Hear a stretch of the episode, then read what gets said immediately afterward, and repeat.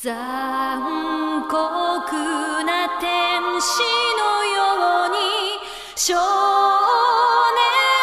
年よ神話にな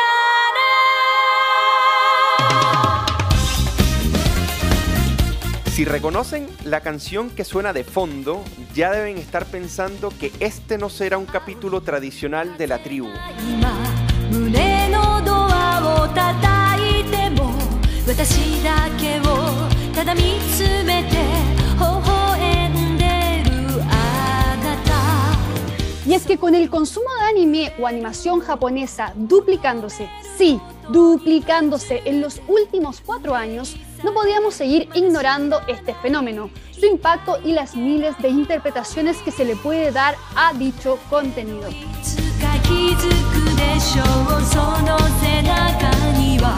Por eso hoy conversaremos del que quizá es el anime más famoso de todos los tiempos y que además marcó un antes y un después tanto en la narrativa, el tono y por supuesto el legado que pueden tener estas series, desde líneas de moda hasta estrenes bala, desde jugos de fruta hasta películas de Robin Williams, Neo Genesis Evangelion está en todas partes.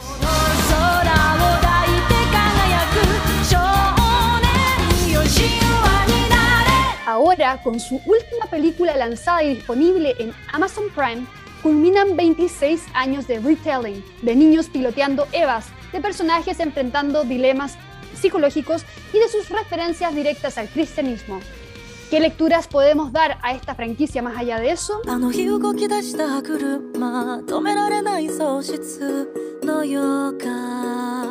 Amigas y amigos, esperamos que no queden confundidos al final de este capítulo, como nosotros lo tuvimos muchos años, porque aquí empieza el reveal de Evangelion según la tribu.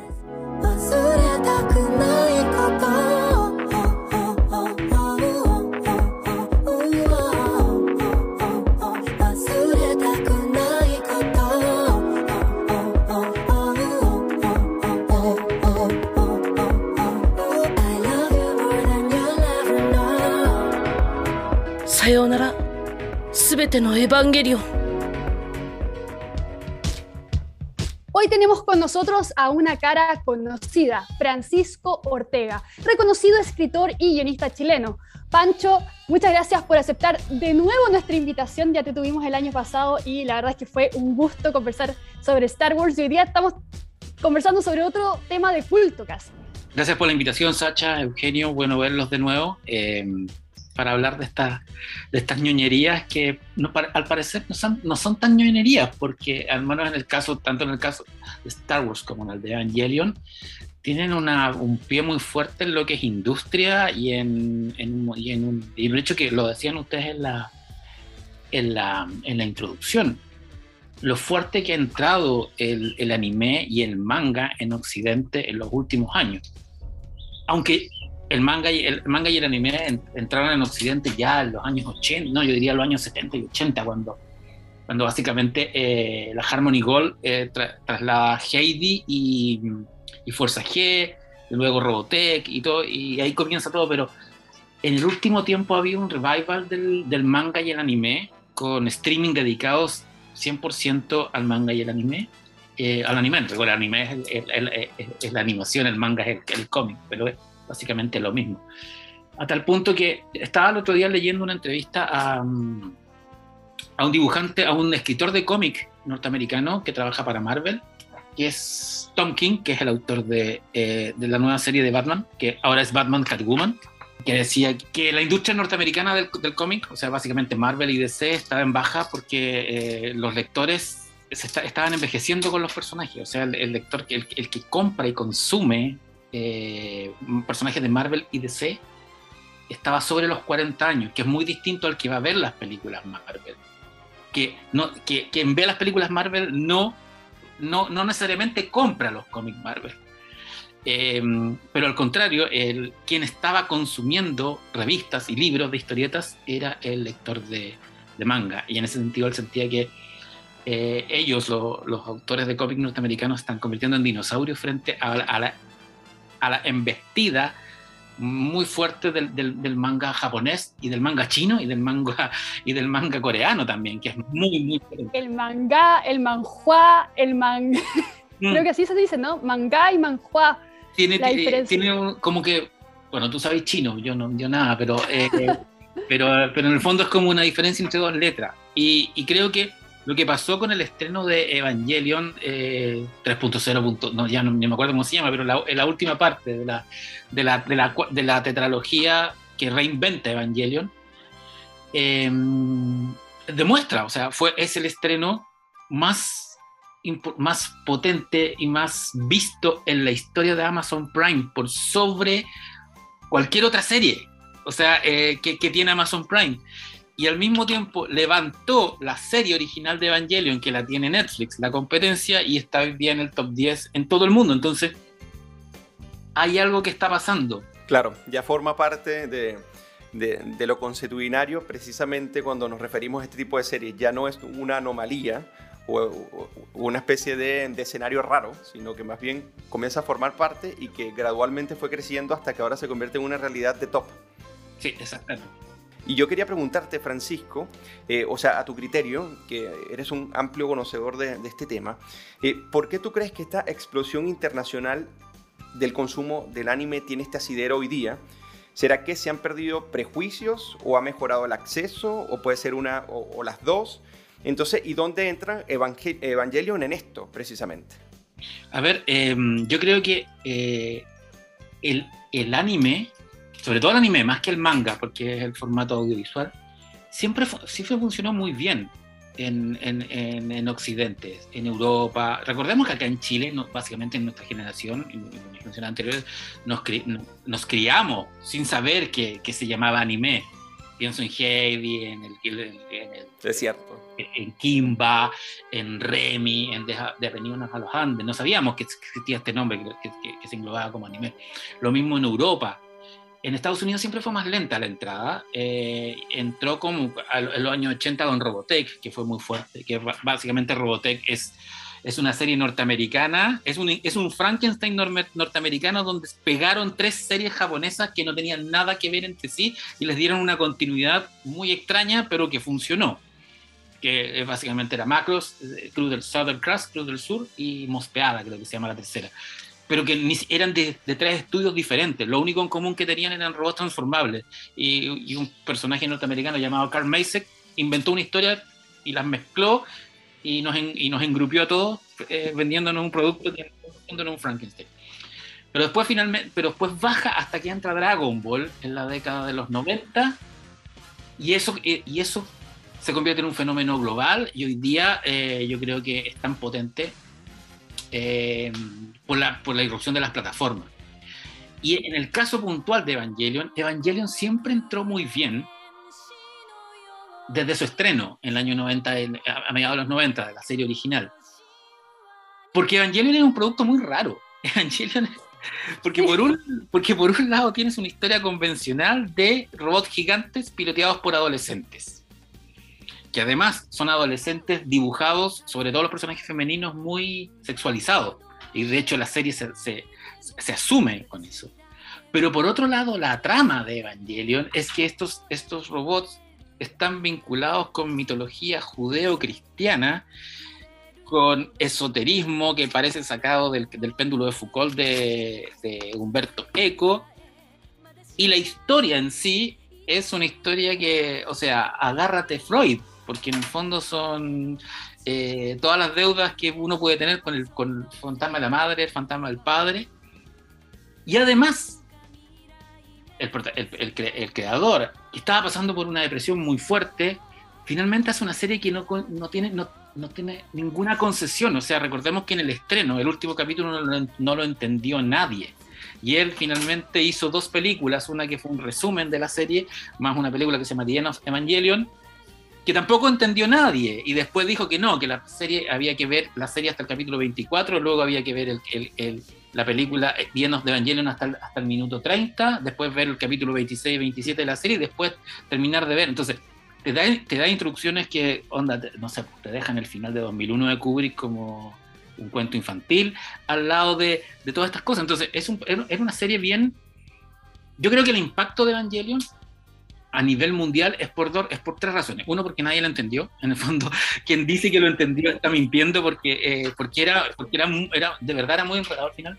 Dos, porque está muy bien hecha. Tres, porque eh, los, los, diseños son muy atractivos.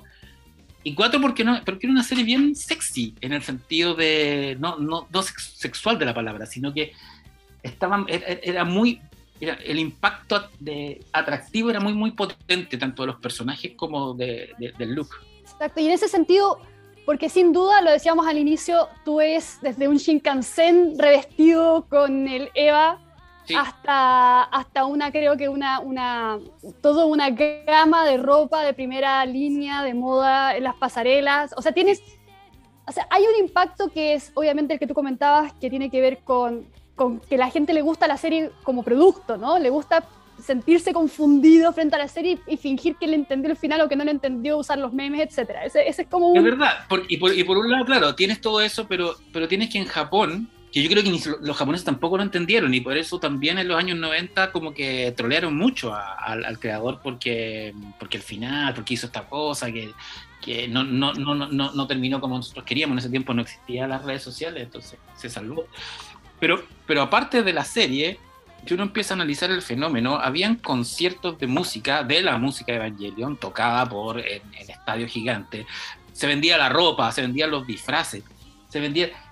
o sea, la industria del, del cosplay hoy día, o sea, el cosplay entra fuerte gracias a chicas que se empezaron a vestir como los dos personajes femeninos de Evangelion, eh, y, y oh, ¿cómo se llama? Y Rey. y Rey de hecho, el, impacto cultural es quizás una de las, bueno, con Dragon Ball quizás, eh, quizás con Pokémon, pero Pokémon fue primero un producto y después una serie, ¿no? Sí.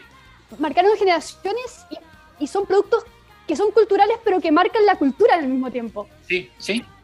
Sí, pero y, es súper interesante lo del cosplay en el caso de estos dos personajes femeninos porque se, se convirtieron en los personajes femeninos más más cosplays, cosplayzados, no solo en Japón, sino también en Occidente.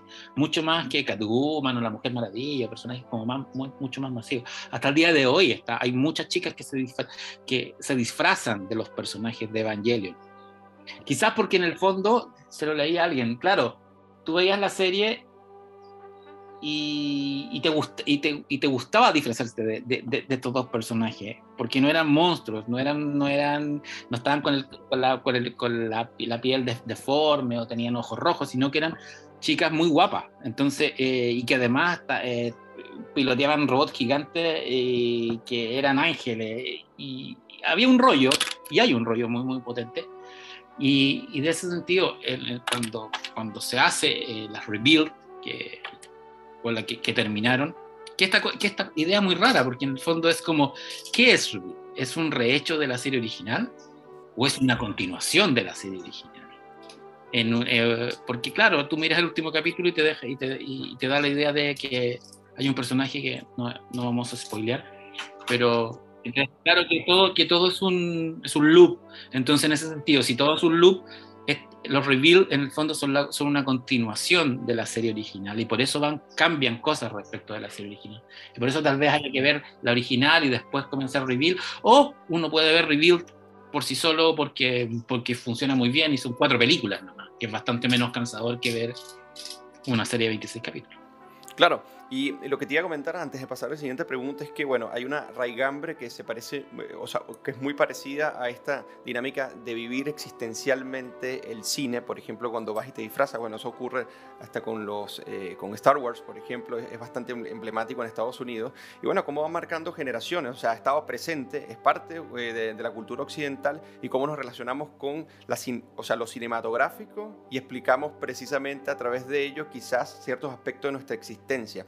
Ahora me gustaría preguntarte y llevarte a la obra en particular, en este caso Evangelion, ¿no? que trata un futuro distante, el 2015, en el que existe una amenaza constante a la humanidad, Los Ángeles. Para enfrentarlo se construyen robots tripulados por niños, los EVA. Sin embargo, cada vez que uno ve la serie, eh, Francisco, y estas películas, la interpretación que, que uno tiene va cambiando. Y me gustaría preguntarte a ti, este, ¿Cómo fue cambiando tu interpretación con los años? Y a esta altura, ¿es realmente en retrospectiva una simple pelea de robots o va más allá de ello? No, no, no. Yo creo que una de las gracias que tiene Evangelion es que nunca fue una, una serie de solo, solo de pelea de robots. Siempre tuvo un, un trasfondo un, po- un poco más complejo que su, que su competencia, en el fondo. Que, o sea, que, que lo que, que la otra oferta que había. Ya el- el- la, idea de que estos robots no eran robots, sino estaba el alma de la mamá de- dentro, cada, de- de- dentro de la armadura y que al final no era el alma de la mamá, era un ángel todo este, este, este rollo simbólico, religioso, donde se mezclan los rollos del mar muerto, se, se mezcla un montón de mitología mm, Claro. judeo-cristiana y también es, es- esoterismo y también teorías de conspiración, porque básicamente está toda la, idea de juega con, con toda esta idea del, del- del mundo del, de- del nuevo, de, de un, de un nuevo orden mundial que uno le puede cambiar el nombre que quiere, le, le- le cambia el nombre, pero siempre es lo mismo, ¿no? Siempre hay un ojo que lo gobierna todo. Y a mí lo que me pasa, que cu- cuando vi Rebuild, que los vi cuando, la- la- me acuerdo haber visto los, los dos primeros cuando salieron, y el 3 no, el 3 no lo había visto y, y lo aproveché de ver ahora. Al final tuve que ver las 4 porque no me acordaba mucho de, de la... Me pasó que, mm, que sentí que tiene una serie que a pesar de todo lo complejo, todo lo, todo lo enredado, todo lo... Una historia que era a pesar de todos sus recovecos, todos sus, sus, sus, sus 300.000 lecturas que uno le puede sacar Claro. a, a la serie, finalmente eh, demuestra una evolución del creador hacia una simpleza, porque eh, el final de la serie es, es casi una lección moral de, de loco, hay, hay que superar los traumas y quedarte con la gente que no es tóxica y la gente que te quiere. Y yo creo que por eso el personaje principal, Shinji, se queda con la. eh, termina emparejado con la persona menos, menos probable de la serie, ¿cachai? Sí. Ninguna de las.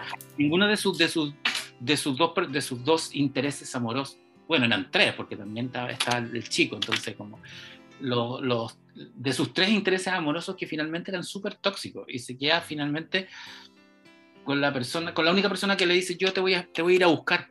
Es como una cosa como muy bonita. Y como tú dices, ah, mira, es como a- algo le pasó a este, a este creador que ahora cree, volvió a creer, no sé si creer en el amor, pero como que, como que desintoxica a personajes que eran muy tóxicos. O sea, los personajes de Evangelion siempre eran personajes, lo que hoy día podríamos llamar personajes tóxicos, o que, o que tenían un, un cuento psicológico muy pesado muy, muy enredado. Todo eso con un robot gigante. Y en ese sentido, Francisco, ¿tú, tú opinas que, que el final de Evangelion Revealed finalmente es satisfactorio? ¿Es satisfactorio después de todo lo que pasamos, de, de todas estas versiones de donde, donde habían partes completas donde no entendíamos nada? Tú lo habías dicho, la, la- la primera, en la primera versión de la serie uno llega al capítulo 20 22 y de enfrente es como que se les acabó el dinero, entonces son dibujos con, con un narrador hablando, no se entiende mucho, luego... Es que eso, Eh, la, la siguiente, el- sí, como que no entendía nada. Y al final, obviamente, están todos, felicidades, Shinji, felicidades, lo, lo entendiste todo. Y uno que- queda como, oye, en realidad yo no entendí nada, ¿no? Y después con el, con el End of Evangelion, o sea, termina de una forma de dices, eh, ¿por, ¿por qué está haciendo eso? ¿Por qué está asfixiando al otro personaje? Y se acaba todo y no entiendes nada. Entonces te quería preguntar si, si, si este Revealed, que finalmente eh, juega con lo que tú decías de la historia de que, de que viven en un loop, que tratan de salir de un loop, de un, de un ciclo del que en realidad no pueden escapar, donde las mismas cosas tienden a repetirse, donde este personaje, como tú dices, crece emocionalmente a través de las películas y a través de las versiones, eh, y donde finalmente hay un aprendizaje, hay un, incluso se rompe la cuarta pared en algún momento. ¿Tú ves este, esta última película o este última, esta última iteración de Evangelion como un final satisfactorio para todas esas personas que quedaron totalmente confundidas hace 26 años? Yo creo que sí. Yo, a mí me gustó mucho el final. Yo estoy en el lado de los que les gustó el final. Eh, a ver, en, en- hoy día, sobre todo en el mundo de las redes sociales, a a- hay mucha gente que no le gusta nada y que simplemente no le gusta nada y, y- y aunque, lo, aunque y, y como, como termine su serie favorita no le va a gustar. Eh, pero yo creo, a ver, yo creo que las Reveal of Evangelion, una de las cosas que me gustó ah, y, ah, me y, como que me di cuenta al, al, al re- al de revisarla de nuevo, es cómo se hace cargo de todo lo que es Evangelion. Porque, y como yo siento que de alguna manera, incluso se ríe del fanático de Evangelion. Porque la, el reveal, los reveals están llenos de fanservice a pito de nada, pero súper asumido, tan asumido que, cuando terminan los créditos de cada, de cada película y viene como el adelanto de lo que de la próxima, muestran escenas que no, nunca, nunca vimos en las películas y dice, y por supuesto, vamos a tener más fanservice. Entonces dice, ya, aquí me hago cargo del fanservice. Por otro lado, la serie sigue, sigue teniendo todos esos elementos que, que, hacían atractiva la serie original, ¿no? Como que la, todo el rollo religioso, eh, la naturaleza de los ángeles. Acá incluso llega un poquito más lejos porque no, entre los personajes entran una suerte de antiuniverso, que es, un, que es como el lugar donde vive Dios o los dioses. Hay un personaje que evoluciona. Eh,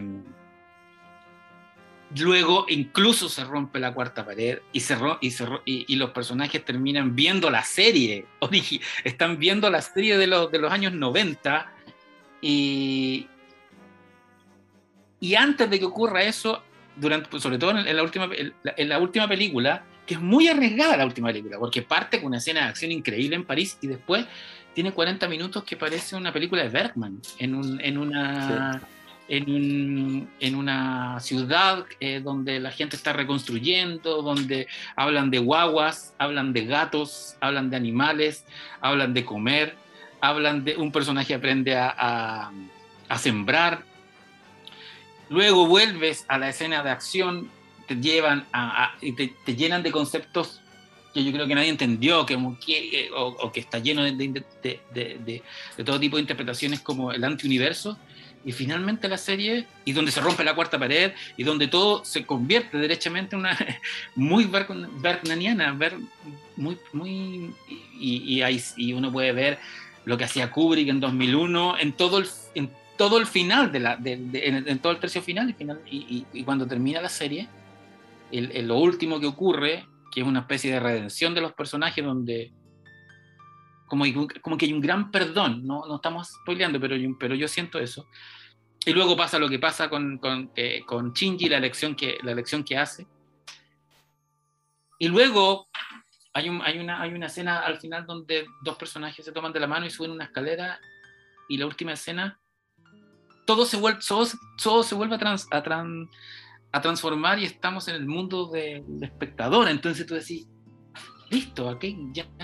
O sea, eventualmente, claro, alguien puede continuar esta, esta historia pero no sé si sea bueno continuarlo. Yo creo que es un que, que, lo, que lo, que la gracia que hizo esta, esta reconstrucción slash deconstrucción de la serie original es que se hace cargo, se hace cargo de todo lo que hizo la serie, la, la, la serie de los 90, de todo lo que provocó la serie de los 90 esa cosa de, de, asumir tanto el fanservice es como decir, mira, sí, nosotros hicimos una serie enredada y, y, y, y que las, una serie que, que, en el fondo nunca nadie entendió, salvo para construir, para, para hacer disfraces y, cosplayer.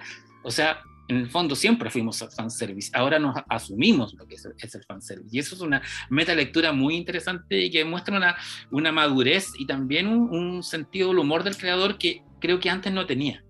Creo que aquí lo tiene y que eh, todo, todo lo que ocurre al final y, el, y, lo que ocurre sobre todo con el, nuevo personaje femenino que entra es tiene que ver con ese sentido del humor y ese sentido de esperanza que tiene el que siento que tiene que tiene el, el, creador de, las, de, toda la idea y que antes no lo tenía. Eh, por algo entra ese personaje que es como pura felicidad contra el resto que son tan tan, tan oscuros y tan para adentro, ¿no? Francisco, y hay varios eh, planteamientos eh, que podríamos decir que son existenciales y psicológicos, ¿no? Tú lo nombrabas hace poco, quizás incluso estas relaciones tóxicas que vemos, que vemos acá. Este, eh, por ejemplo, la idea, o sea, esta idea de que podemos querer a la gente y rodearnos de, ella, pero al mismo tiempo esta gente puede dañarnos, ¿no? Entonces, eh, en las relaciones de, relaciones interpersonales que tiene Shinji, por ejemplo, con sus compañeros, especialmente Misato, Azuka y por supuesto su padre. Entonces, con base en ello, se le acusa a la serie de ser algo confusa. No sé qué piensas tú. Entonces, ¿tú crees que la serie enfoca estos dilemas psicológicos y existenciales que son muy típicos de, la humanidad y, en cómo queremos que la y en cómo creemos que la gente que nos hace daños al mismo tiempo también puede querernos? Yo creo que estos dilemas más personales, más existenciales, en profundidad lo refleja incluso la serie. ¿Qué crees tú?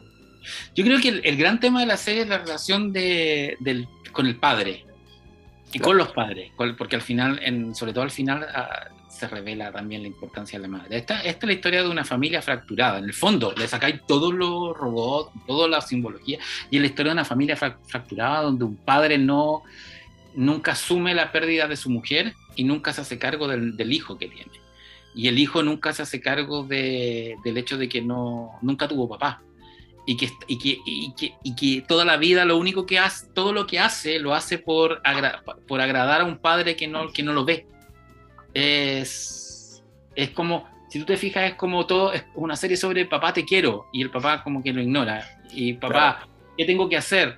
Eh, es como, no sé, pues, cuando tú tienes un, eh, como ejemplo, voy a poner un ejemplo bien, bien personal. A mí nunca, yo siempre fui malo para los deportes, pero, y mi papá es muy, deporti, muy deportista. Yo cuando era niño, para caerle bien a mi papá, eh, fingía que me gustaba el fútbol. Iba a jugar fútbol, pero a mí no me interesaba el fútbol. Lo hacía como en el fondo para agradar a mi papá. Yo creo que todos los niños hacen, sobre todo los niños hombres, hacen eso. Bueno, y Shinji lo, lo sigue haciendo hasta la última película. Sí, po. Hasta que, hasta que al final se da cuenta que no tiene que seguir así. Y, y, y ahí crece. Y, y finalmente es, el, es Shinji quien. Es, es heavy porque es Shinji, un personaje súper frágil, quien se envalentona y se empodera en el, los últimos 30 minutos de la película y se hace cargo de esta relación. Es súper. No, sí, es como tratado psicológico, si en el fondo eh, eh, es freudiano, pero a full. Y después más encima, bueno, vamos a, si hablamos lo de mamá es como spoilear, pero es... Mira, los spoilers están ah, eh, aprobados, Claro. pero con previa advertencia a las personas que nos están escuchando. Así que, sí, en ese mismo sentido voy a tomarme justo de ahí con el tema de la identidad, porque tú también lo dijiste hace un rato que estos son adolescentes finalmente, con Sí. problemas, son personajes quebrados muchas veces, pero también hay todo un tema con la identidad que se va trabajando, sobre todo con estas dos personajes mujeres que aparecen, que van con Shinji, porque Shinji busca su identidad en base a la aprobación de su padre. De hecho, hay una escena donde el padre le dice, bien hecho, Shinji, y él como que pierde la cabeza como por los próximos 20 minutos de la película solo porque el papá le, hizo, le dice eso, ¿no?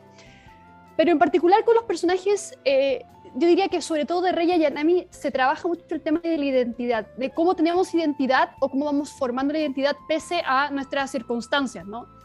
Eh, porque, bueno, spoilers, a todos los que pueden poner pausa, adelantar un par de minutos, eh, Rey Ayanami finalmente es un clon. Eh, y no es un clon, son muchos clones. Y cada vez que ella re- no revive, pero se activa uno de sus clones, ese- esa persona empieza a tomar la cualidad de persona, ¿no? Empieza a saber qué son las cosas que le gustan, empiezan a, empieza a ver eh, quién es como persona, empieza a, a enfrentar sus inseguridades, empieza a... Y hay una escena muy fuerte, ¿no? Cuando le agarra la mano a Asuka y le dice, yo no soy una muñeca, yo no soy... O sea, yo dejo de ser una muñeca o dejo de ser un, un- clon que sirve para seguir, seguir órdenes y empiezo a ser una persona, ¿no? Eh, y, y cuando se van renovando estos clones, porque obviamente campo de batalla, todas las cosas que pasan en los campos de batalla, la, la siguiente versión, que es la que vemos, yo creo que en la última o penúltima película, eh, porque también se me confunden las últimas dos, es un personaje que, que está desesperado por también por ser Rey Ayanami, ¿no? ¿Por, por qué Sí. haría Rey Ayanami? Y, y cómo voy formando mi identidad si en realidad no tengo nada, nada con qué hacerlo, ¿no?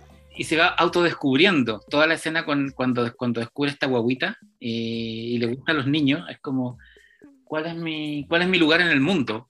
Sí, ¿y, y tengo que ser Rey Ayanami? O, o, o puedo ser otra Rey Ayanami, con otros gustos, con otras cosas? Yo creo que tanto con ese personaje como con el personaje de, de Shinji, como el personaje quizás un poco más de hacia atrás de, de Asuka, se ve ese- esa búsqueda, esa búsqueda desesperada por, por una identidad que no se ve en otras series. En, en otras Sí. series es el, wow, qué bien, soy el elegido, me voy a subir al robot. Es verdad, ¿eh? tienes razón. Acá, acá ninguno, ni- ninguno disfruta su vida, excepto el personaje femenino nuevo, que, que canta cuando pelea y es como la única que le gusta eh, eh, pelear. Porque Asuka, que también es como perfecta, es como la guerrera perfecta, ¿no? La mejor piloto, es ultra seguro, está llena de inseguridades y está llena de... Y siempre lo estuvo, incluso en la serie, el- en la serie original, que, que era un poco más empoderada que en esta, acá está como más llena de rabia que la serie original. Pero, pero siempre fue, un fue, fue incluso más, más frágil que, que Rey. Lo que pasa es que estaba allí, tenía una coraza muy, muy vistosa, ¿no? Ella no dejaba que nadie penetrara esa, esa coraza. Así es. Esta, esta nueva versión de Asuka es más, es más abierta. Eh, no tiene empacho en decir que, que sí, que le gustaba, le- alguna vez le gustó Shinji. Y bueno, también tiene un secreto, es, es que yo creo que el- el- el- el- eso es spoilear demasiado Sí. porque es el personaje que más cambia en esta versión. Hay una revelación muy grande respecto de Asuka, de- respecto de la, de la Asuka Prime, por llamar de alguna manera, la, la- de la la serie original. Ya que pasamos por el tema como más psicológico, existencial, pero también el tema un poco de la identidad y estos debates internos que hay en los personajes, me gustaría que fuéramos como eh, a lo panorámica, quizás un poco filosófica, política, a ver cómo lo ves tú. Normalmente las, las filosofías colectivistas eh, intentan zanjar el dilema entre la existencia y la esencia, ¿no? Que llega un momento que cuando se funden ambos, entonces ya nosotros podríamos solucionar el problema, el asunto social, ¿no? De- del ser en, el mundo, ¿no? Y uno quizás lo puede ver, me gustaría saber cómo, lo ves tú, con el plan de SL y de, y NERV, que es generar un tercer impacto y generar la función entre la eh, de la conciencia y la humanidad. Es decir, una forma de, de colectivismo total. Entonces me gustaría preguntarte, ¿Crees que en el gran espectro de las cosas Evangelion podría ser una analogía que critica el colectivismo forzado en las juventudes, la idea del deber y el aporte a la sociedad en contraste con encontrar tu propio camino? O sea, en el sentido del contraste con el individuo. Ya. Sí, ¿y sabes dónde lo veo? En, se ve lo veo mucho en cuando, cuando NERV se divide, ¿no?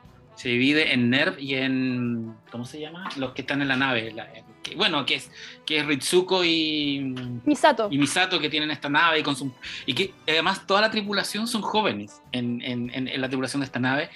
Incluso ahí hay jóvenes y hay jóvenes más jóvenes, porque hay una chica que hay, un- hay una escena muy divertida que hay una, hay una como una oficial que debe tener 20 años y, y tiene a su servicio un montón de cabros de 15 años y dice los, estos jóvenes, bla, bla. Y claro, ellos eran parte de todo este plan. Eran, eran, eran la inteligencia del plan de la, de la instrumentalización humana, que es una cuestión súper perversa, porque como en el fondo es volver a la humanidad a su estado original y convertirnos en jugo de mandarina, ¿no? Como, y, y- y convertirnos en una sola cosa, volver, es- es, eh, reducirnos a jugo para que todos seamos un solo ser. Es súper perverso y uno puede ver metáforas políticas, pero Claro. por todos lados en eso, ¿no? Eh, quizás Japón contra sus eternos adversarios, ¿no? Que están al otro lado del, del- de- del- del pequeño mar. Que no es, no es gratis ver, ver- esa relación. Porque por otro lado no, no deja de ser friki que estos personajes, los personajes de Evangelion sean japoneses slash occidentales. Son como, son japoneses, pero también tienen, son mitad inglés, mitad norteamericano, mitad alemán. Mi- es como, nosotros somos distintos de, de, de estos otros, ¿cachai? Que, que están en este lado del mundo o que, o que provocaron el tercer impacto.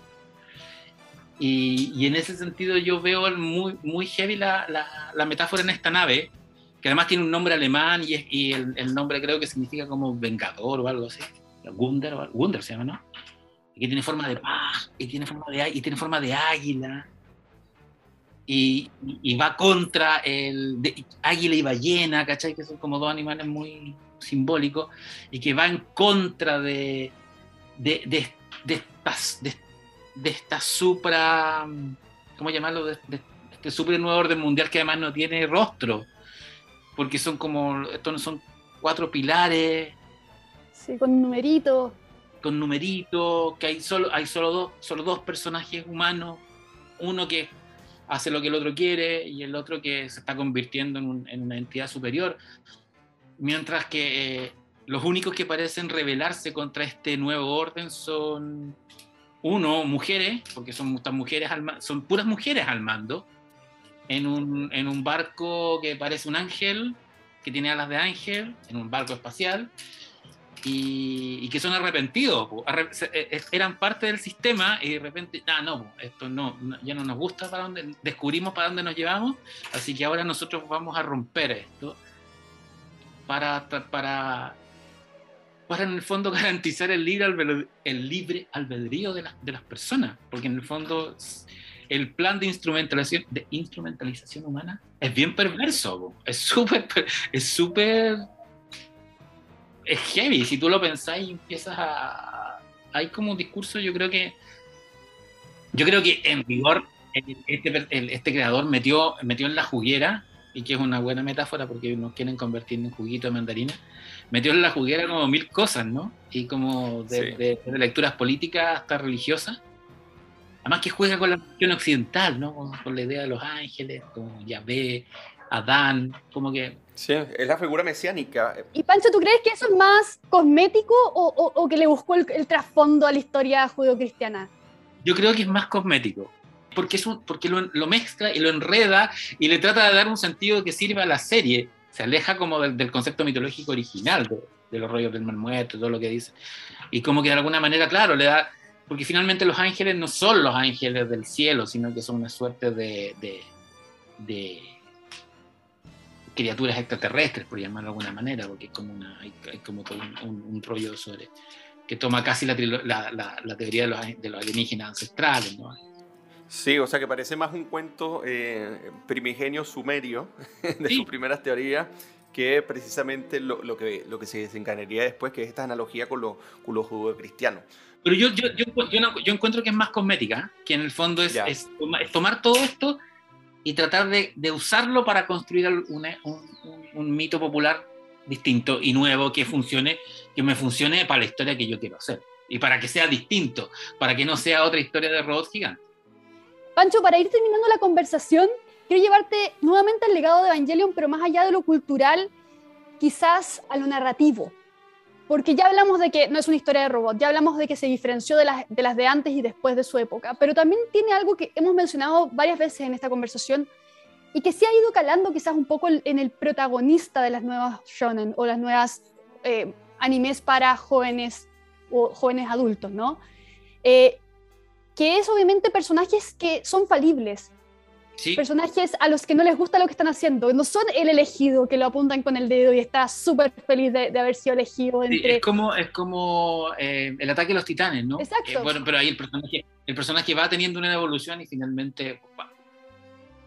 Como que yo siento que el, el persona- el- los personajes principales de Ataque de, de Titán igual ter- terminan asumiendo, no sé si un destino, pero se te- te- eh, o, eh, o están asumiendo un de mejor manera que Shinji, eh, Asuka y, y Rey ese des- eh, eh, lo que, lo que le- les prepara su, su ruta del héroe. Y en ese sentido, claro, son personajes que se alejan un poco de- del modelo occidental de- del héroe, ¿no? En el sentido de que eh, de, lo que de lo que propone Conrad, que básicamente sacar la espada y bla, bla, bla, y finalmente asumirte como el, como el, rey, como el rey de Camelot y, y triunfar. Acá son personajes que, sobre todo en Evangelion, que nunca les no- nunca se sienten cómodos en su lugar. ¿sí? Y por ellos, o sea, Shinji es un personaje porque, por- al menos en- en- se, se notaba mejor en la serie, porque la serie tiene un, el, el cami- eh, es, es más fácil nombrar, eh, notar el camino. Siempre trató de escaparse de esto. Y hay capítulos enteros donde él no quiere hacer esto y es más feliz en el colegio, en la escuela con sus compañeros. Eh, creo que en, la- en en las películas eso está más resumido por, por tiempo, pero eh, es, es especialmente decidor ese, fra- lo que hablábamos un rato, que es el segundo acto del- de, la, de la última película, que es todo lo que ocurre en esta suerte de ciudad que se está, de- donde están los refugiados. Sí, donde también hay un, hay un rollo ahí con, con cómo los individuos colaboran por un futuro mejor en la desesperanza y pese a las cosas que están pasando, no gracias Sí. a las cosas que están pasando. Exactamente, y es como lo que decías tú hace un rato, que en el fondo es como una, una suerte de lectura del- de, de la, de- la- de la caída de Japón, ¿no? En un Japón que vuelve a ser casi medieval, casi feudal. Eh, deja, deja la gran ciudad, ¿no? La ciudad fue destruida por las bombas atómicas. De haber sido así después de, de- de la Segunda Guerra Mundial. Eh, y que además está, está, es ayudado por, por los norteamericanos. Hay como una, hay un momento en que se ve que llegan unos barcos y les traen cosas. Es como, es como muy Japón post Segunda Guerra Mundial. Todo, todo, ese, todo ese segmento. Y claro, ahí los personajes de alguna manera están más están más tranquilos. O sea, Shinji está absolutamente quebrado, no quiere y, pero es ese estadio, ese, esa estadía en ese lugar, lo que al final lo cura y, y lo lleva al tercer acto y a la, y a la redención. Eh, Asuka eh, como que no, no, se ve en, no se ve en escena, pero se ve que tiene una relación con, con, con este, el chico de los lentes, los anteojos, ¿no? Como que con el que vive, con el que vive, eh, y que se siente cómoda con él. El, el, el personaje de Asuka sí, nunca se, ha se, había visto tan cómodo como, como, como, como, en, ese, en ese segmento, cuando, incluso cuando está vestida como, como que está desnuda por, por, debajo y está como una chaqueta abierta y llega el, el chico, siempre se me olvidó el nombre y le tapa la, le tapa la cara con una suerte de, de, de, comodidad y de complicidad muy, muy bonita, que, nunca, que es un personaje que nunca se sintió cómodo con otro personaje, se siente cómodo con él. Y por otro lado tienes a Rey también en esa aldea, no solo descubriendo o asumiendo lo que ella quiere para su vida, sino que tomando, a tal punto tomando conciencia de lo que quiere hacer, y toma una decisión, spoiler, que es básicamente matarse, y después, pero que es, pero que es clave para, para lo que viene. Entonces son personajes que, que tienen un camino del héroe muy distinto a lo que uno está más acostumbrado en las historias occidentales y que ciertamente está impactando en los protagonistas, como tú decías, incluso en, en, en, los nuevos animes. Y yo creo que va a seguir impactando ahora, con el éxito que tuvo esta película, va a seguir impactando en el futuro. Pancho, tenemos que ir eh, cerrando esta conversación. Eh, nuevamente, gracias por aceptar venir gracias. y conversar sobre un tema que además yo quería conversar hace mucho tiempo, vamos a admitirlo. Habíamos encontrado el anime perfecto para abrir las conversaciones sobre películas de anime. Eh, y quiero terminar quizás un poco de manera poco tradicional preguntándote eh, si nos puedes contar un poco en qué está tu trabajo, qué novedades se vienen, eh, cómo la gente puede encontrar tu trabajo también si es que no te conocen y no sé, si nos puedes dar algún spoiler por ahí. Yo, a ver, la mayoría de las cosas que yo hago la, la, la, las tengo, o sea, me pueden, me pueden encontrar en, en redes sociales como arroba Ortega EFE Ortega, y ahí voy contando lo que estoy haciendo. Yo este año publiqué dos novelas, una novela con, por Zigzag, que es una novela eh, post-apocalíptica de lo que le ocurre a una familia de Santiago eh, en un evento muy parecido al COVID, pero que, pero que tiene, tiene otros, otros ingredientes. Eh, un gran corte de energía y, y, una nube y una nieve que cae en verano y que, y que provoca eh, un caos más no, no es no una novela de acción, es una novela de qué haría yo, papá joven, con dos niños si se me viniera al fin del mundo. ¿Cómo se titula la novela? Próximos días. Próximos días, perfecto. Y el, y el título es muy importante. Por eso, por eso, y que al final no sabe por qué se llama así. Bueno, también saqué una, una, novela gráfica que es la, que la biografía de Pinochet eh, dibujada, o sea, la dibujó Félix Vega, la escribí yo. Es, una, es un, un, recorrido por la vida de Pinochet y qué lo llevó, y en el fondo, qué es cuáles son los hechos de su vida que lo llevan a, to a, tomar las decisiones y a convertirse en la figura que es, ¿no? Yo tengo, tengo una teoría bien polémica, y que, eh, o sea, no bien polémica, pero como que me he agarrado con harta gente en el último tiempo, porque yo digo que no, nos guste o no nos guste, Pinochet es el personaje histórico más importante del siglo XX chileno. Eh, incluso más que Allende, porque de alguna manera divide el país en, blanco y negro, y es un personaje muy complejo. Y, pero lo que yo estoy haciendo, ah, eh, y mi día a día es escribir guiones. Yo estoy trabajando con Fábula y con, y con Inversine, con dos productoras, en, en un par de proyectos de, para, para plataformas de streaming. Eh, una serie de ciencia ficción y, y, una serie de una serie para México que es como policial. O sea, estás, estás en full cosas. Cuando salgan las series tenías que venir a, a comentarlas acá a la tribu quizás sí. con el director para que hagamos ahí un episodio especial. Sí, obvio. Ahí, te, ahí, te, cuento, Sachito. Así terminamos entonces este capítulo. Muchas gracias, Pancho, de nuevo. Un abrazo. Muchísimas gracias y será hasta una próxima oportunidad. La tribu